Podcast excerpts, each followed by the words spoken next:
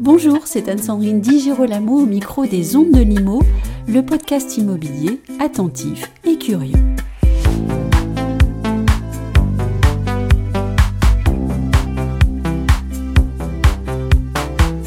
Nous sommes en été, on se sent un petit peu plus détendu, et d'ailleurs c'est en été qu'on pense à de futurs projets ou de nouvelles envies. Bref, c'est l'été, et nous avons discuté avec Pierre-Édouard Lagrolet, non sans humour, mais finalement vous allez voir avec beaucoup de sérieux, de la formation ou des devoirs de vacances qu'on pourrait proposer à des conseillers syndicaux ou à des copropriétaires. Pierre-Édouard Lagrolet, bonjour. Bonjour Anne-Sandrine. Voici l'été, et avec lui les cahiers de révision pour les enfants. Imaginons que les conseillers syndicaux de France et de Navarre soient dans l'obligation de suivre une formation copro chaque été. Est-ce que c'est une bonne idée ou une utopie inventée par une journaliste fatiguée? Est-ce que c'est une bonne idée Dans le principe, euh, une formation, c'est toujours Ça ne fait jamais de mal. que ce soit pour les conseillers syndicaux, les copropriétaires en général ou même les syndics. Je crois que c'est toujours euh, une bonne chose.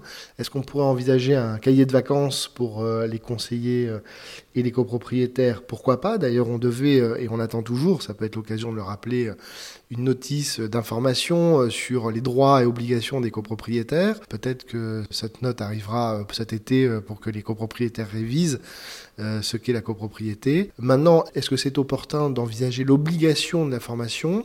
Ça, je n'en suis pas certain.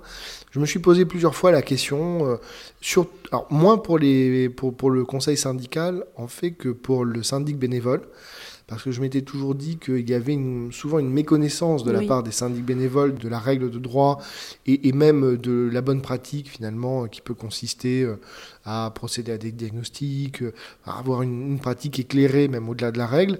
Mais disons que pour l'obligation, je ne suis pas convaincu parce que au fond, euh, les copropriétaires sont propriétaires, tous ensemble, mais propriétaires d'un bien. Et on n'a jamais exigé d'une personne, pour qu'elle soit propriétaire, euh, qu'elle suive une formation. Euh, c'est la même chose pour des dirigeants de société.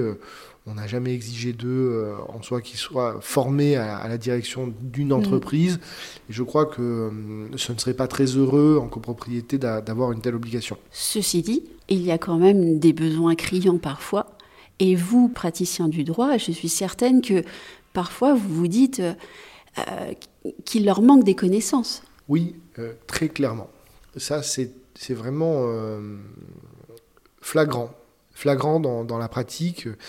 J'ai beaucoup de, copropriétaires qui m'appellent en, me disant je ne comprends pas, j'ai une difficulté, euh, le syndic m'appelle des fonds, euh, ils ont pris une décision en assemblée générale, euh, mais qu'est-ce que c'est J'ai l'impression qu'on qu'on essaie de, de, de, nous prendre de l'argent. Mhm. On a des, réactions qui sont souvent de l'ordre de l'épidermique et qui sont le signe d'une profonde méconnaissance du fonctionnement même d'un syndicat de copropriétaires. Et beaucoup, beaucoup de litiges mmh. naissent d'une incompréhension parce que euh, le copropriétaire n'y connaît pas grand-chose. C'est pas vrai pour tous, hein, il y a des copropriétaires ah très éclairés. Mais il y, a, il y, a, quand même une majorité de copropriétaires qui ne connaît pas bien à la fois la règle et la pratique de la copropriété, qui ne s'y intéressent d'ailleurs pas. Et le jour où il y a quelque chose à payer de plus, là, il s'y intéresse, et c'est là où ça fait beaucoup de dégâts. Et à l'inverse, enfin plutôt de l'autre côté, c'est pas à l'inverse, de, de l'autre côté euh, de la table, on a parfois euh, des syndics. Ah, pardon.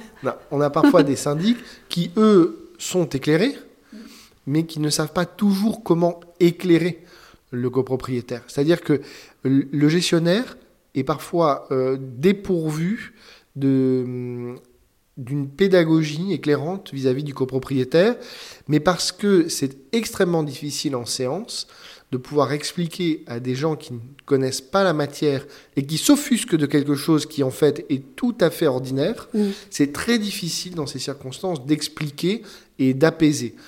Quand je dis le gestionnaire manque de pédagogie, c'est pas tellement qu'il n'est pas pédagogue, mais c'est qu'il il ne l'est peut-être pas dans ces circonstances qui sont pour lui très difficile. Oui, et, ça, c'était d'ailleurs ma question, euh, l'une des questions suivantes. En fait, je me disais, est-ce que les, syndics ne bénéficieraient pas utilement de, de formations en psychologie, en pédagogie, en communication positive, en gestion des conflits? Je crois que la gestion des conflits, ils le font. Mais euh, tout, le reste, la communication, la psychologie, c'est essentiel. Et. Euh, Oui, c'est Et déterminant. cela aiderait. C'est déterminant. Après, les formations sont utiles. Je ne sais pas s'il y a des formations aujourd'hui développées sur ce point, euh, en tout cas destinées aux syndics. Euh, ça serait tout à fait utile parce que effectivement, ils gèrent les conflits, mais souvent ceux entre les copropriétaires. Et au fond, ils sont dans une position de tiers médiateur, et ça, ils le font, ils le font de manière vraiment très très habituelle. Mais c'est beaucoup plus difficile lorsque le hum, conflit se noue avec eux. Parce qu'il leur est reproché d'avoir fait quelque chose ou de ne pas Oui. avoir fait quelque chose. Et c'est vraiment, je trouve, dans ces circonstances, qu'il y a des conflits naissants euh, de façon vraiment inutile. Mm. Et, et parce que ce sont simplement des crispations euh, qui résultent d'une méconnaissance de la part des copropriétaires. Euh, et là, la médiation en copropriété, qui est un sujet qui se développe dans toutes les branches du droit, mais sur ces sujets-là, la médiation est particulièrement utile. Alors, la médiation, il ne faut pas l'entendre toujours comme un processus judiciarisé. C'est pas tout, je dis médiation, mais dans un sens très large.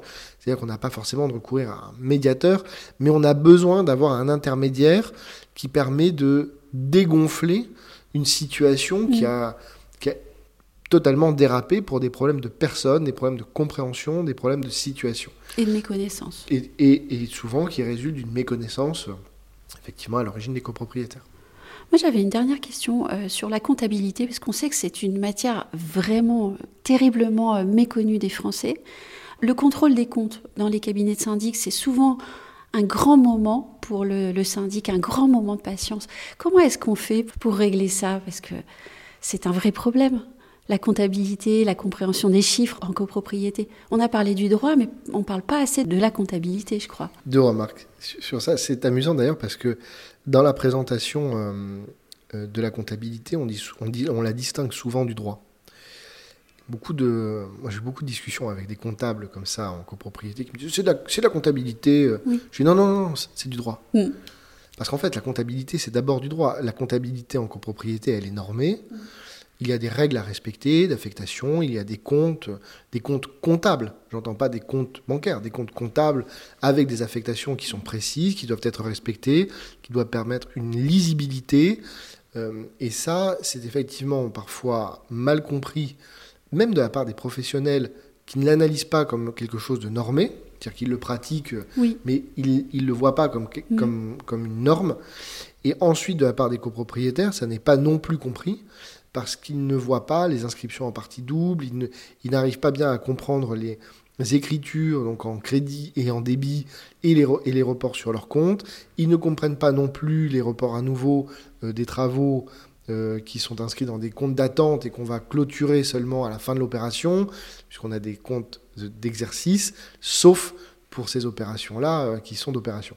Donc il y a plein de, subtilités de, cette nature-là qui sont mal, mal comprises par les copropriétaires, mais parfois aussi, et là encore je reviens au, au gestionnaire qui, et, et sincèrement, je ne veux pas le critiquer parce qu'il a tellement de choses à savoir, à faire, que c'est extrêmement compliqué de pouvoir avoir cette performance dans tous les domaines qu'on lui demande, comptable, comptable et juridique, parce que Oui. Pardon, c'est lié. c'est lié, mais comptable, juridique, euh, technique, euh, travaux, euh, gestion des conflits, on, on lui en demande beaucoup.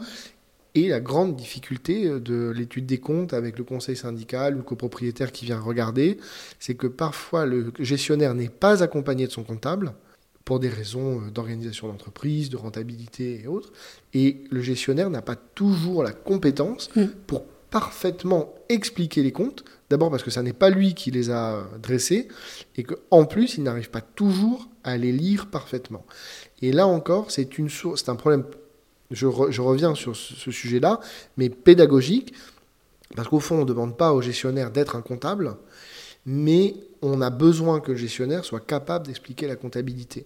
De la même manière qu'on a besoin que le gestionnaire, au bout de la table, rassure les copropriétaires sur les décisions qui sont adoptées, sur la méthode qui est suivie. Et donc, on a un besoin de connaissance, d'abord, et de capacité à expliquer ce qui est fait et pourquoi c'est fait. Quand les gestionnaires font ça, ça se passe très bien dans les assemblées générales. Et parfois, quand ils ne le savent pas, soit ils sont face à des copropriétaires qui ne comprennent pas, et c'est là que ça dérape, soit on est face, et ça arrive aussi, à des copropriétaires qui sont un peu retors et qui sentent la faille et qui se font un plaisir de s'insérer dans cette faille pour déstabiliser le gestionnaire. Et on revient sur des rapports personnels, des difficultés qu'il faut euh, déminer et qui dépassent totalement les aspects mmh. euh, euh, de droit, qui sont de méconnaissance ou de rapport personnel. De cela aussi ressort la, question de l'organisation des cabinets, avec la complexité des, missions à accomplir. Une seule personne ne peut plus tout faire. Il y a aussi le, coût de tout ça. On parlait de rentabilité tout à l'heure. Euh, le, problème semble quasiment inextricable au fond, puisqu'on est obligé d'avoir plusieurs professionnels sur une même copropriété, mais on ne peut pas avoir tout le monde en réunion, tout le monde en AG, euh, sinon les coûts exploseraient. Et ça, les copropriétaires ne le comprennent pas. Au fond, euh, si on revient sur la première question, peut-être qu'il faudrait se demander si les syndics ne devraient pas former les copropriétaires pour améliorer leur propre rentabilité. Parce que si les copropriétaires comprenaient parfaitement ce que le syndic fait, peut-être qu'il aurait besoin de moins en faire, et en tout cas de moins faire de choses qu'il n'a pas à faire. Parce que là encore, sur la compréhension des copropriétaires ou du conseil syndical de l'organisation de la copropriété, du syndicat, du rôle du syndic, il y a souvent une telle méconnaissance qu'il est demandé au syndic de prendre des actions qui n'ont absolument rien à voir avec sa mission telle qu'elle est prévue par la loi. Et on lui demande de gérer des problématiques tout à fait privatives, euh, des problèmes de dégâts des eaux qui ne regardent absolument pas le syndicat des copropriétaires parce que c'est un joint de baignoire qui fuit.